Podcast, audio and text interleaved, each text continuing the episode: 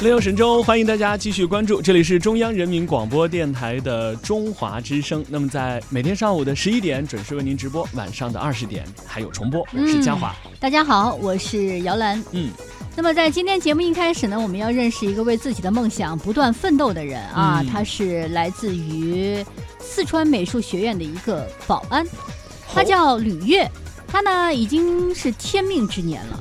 是天命的年这年纪了这这么大年纪是啊，一边当着夜间的保安，一边在巴掌大的废纸上一笔一画的在追寻自己的艺术梦。因为你一说保安，我想到的可能就是那种年轻的小哥哥哈，嗯比如说清华保安小哥，研究数学啊，啊北外食堂做这个馒头的师傅是英语达人。嗯，啊，你看这人个，人家就考上大学很容易啊，对，但这这个知天命是五十岁，对不对？对，五十岁啊，川美的保安大叔吕越现在成为名人了。嗯吕越说：“其实我不是会画画的保安，我是为了画画才来川美当保安的，跟那个当年唐伯虎那画安呃，挺有意思的哈。对，他是从小就特别喜欢画画，但是嗯不专业。唯一接受过的美术训练呢，是在高中的时候参加美术艺考的训练班，哦当时是在老家内蒙古的一个县城学的，整个学习时间也很短。嗯嗯嗯，也就两个月吧，对但是年轻那会儿呢，因为几分之差吧，让他和艺术院校就失之交臂了。嗯，后来你别说啊，这个吕大叔呢，还真的是经历蛮丰富已的。从吕，瑞变成吕大叔了 他在景德镇做过陶艺，啊！去杭州做过雕塑，哇，那很专业。对，去家具厂还做过家具。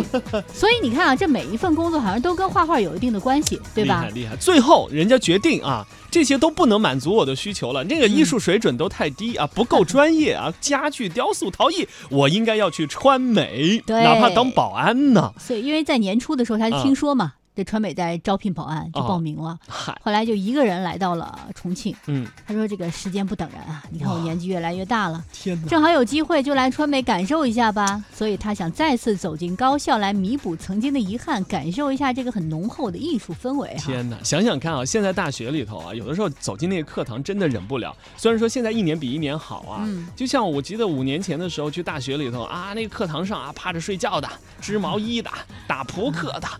其实我觉得这可能也是一个这个这个小众现象，并不是普遍现象。对对对现在很多的莘莘学子还是在这个课堂上埋头学习啊。对，现在大学里头，前两天跟年轻的小朋友交流说，嗯太辛苦了，不行，老师不可能这样的。对，而且现在你比如说，在一啊个学校里头。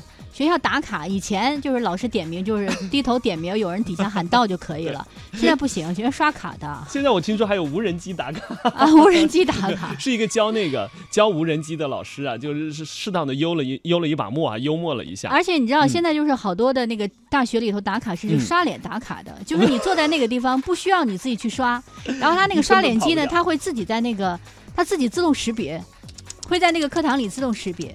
其实我觉得这是特别负责任的一个态度，就是因为你们有的时候，有的时候大学生可能觉得孩子嘛就贪玩啊、贪睡啊，对吧那？不像高中管那么严。所以就是需要有一些手段来督促他们认真的到课堂去上学学习啊。那今天呢，我们也要用这样一个例子来提醒大家，你们在大学课堂里头这个学习的机会是多么的弥足珍贵啊！哎呀，说说这个李月吧哎，你看看人家，这个吕大叔呢，嗯他每次啊，他画画呀，确实没有那么专业的一些工具。怎么可能他一保安？对呀，嗯他只是有一个普通的钢笔，钢然后有一个巴掌大的一个木板作为一个画架，然后裁好的废的打印纸。打印纸啊！而且他画的东西，我觉得都跟自己的工作生活有关。你比如说是，呃，他是保安嘛，嗯嗯嗯，就画的就是食堂吃饭的学生啊。啊，有时候自己心血来潮画个自画像啊，是或者是画校园里现在的那个喜欢玩手机的低头一族啊。哇，这些画呢，真真的都很小，材质呢包括废打印纸，还有一些便签儿，另外还竟然会有一些废的旧纸壳子。天哪，人家现在呢，这个吕大叔为了更多的花时间去画画、去学习，嗯嗯主动申请我来上夜班，哇，白天呢我把这个时间腾出来去画画。但是每天早上，因为他上夜班嘛，早上嗯七点半就回宿舍去睡觉。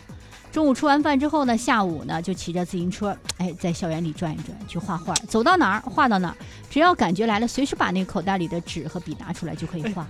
你你你你这你你有没有感觉？我觉得其实像吕大叔这样哈，就是在我们我们我们一直在说新时代新的时代嘛，在这样一个全新的时代里头，其实他真的好幸福，就是他嗯可以去追求自己的梦想，对，是的，哪怕过得很辛苦，但是他一直在奋斗。是。对，嗯那我们再来看哈，你看。他到这个川美现在已经有半年的时间了，对用休息时间画了上千张的小画，嗯而且他也由衷的感慨啊，就像我们两个老人家 在这感慨一样。他说现在的孩子很幸福，有这么好的学习条件和机会，真的应该珍惜。是他说每天看着学校里的大学生呢。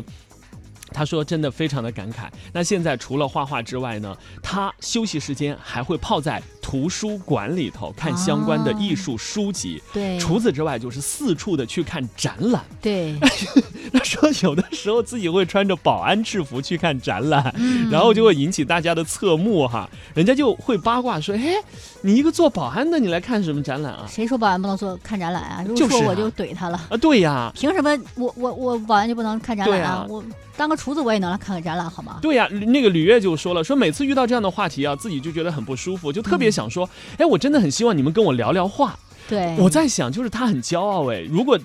那些附庸风雅的人啊，也许有很多根本看不懂的人，张嘴跟人家一聊就会露怯，才发现人家才是专业人士。所以我觉得哈，不能够以貌取人，对呀、就是你不能因为他穿了一个什么样的衣服，你就给他打上一个什么样的标签哈，再说这是不对的。画展也需要保安的呀。开玩笑，开玩笑。当然呢，吕大叔也说了，在嗯川美待过一段时间之后呢，他希望能够去四川的绵阳的版画基地和敦煌去看一看，让自己的画呢更加的有色彩。趁现在自己还走得动。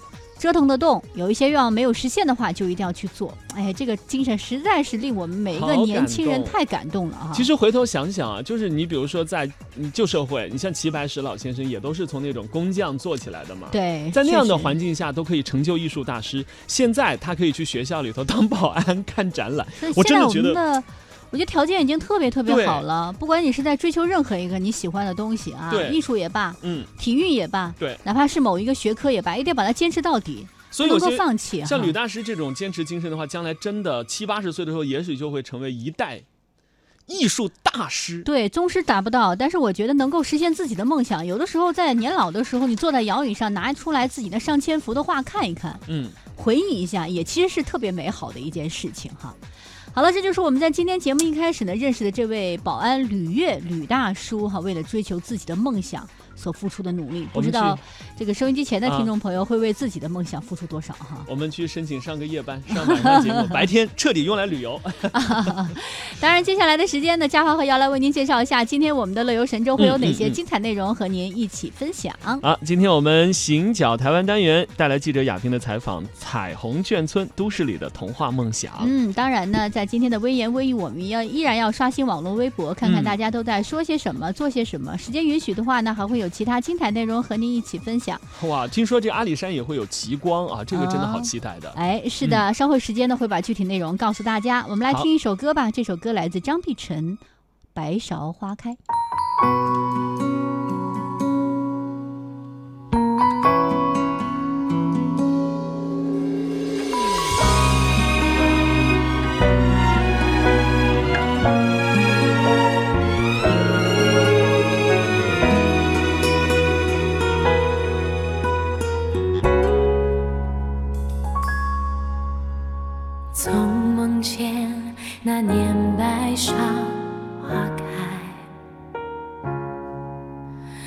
我们牵着手走在白色花海，那时天空那么蓝，时间那么慢，记忆中的味道那么甜。再次梦见那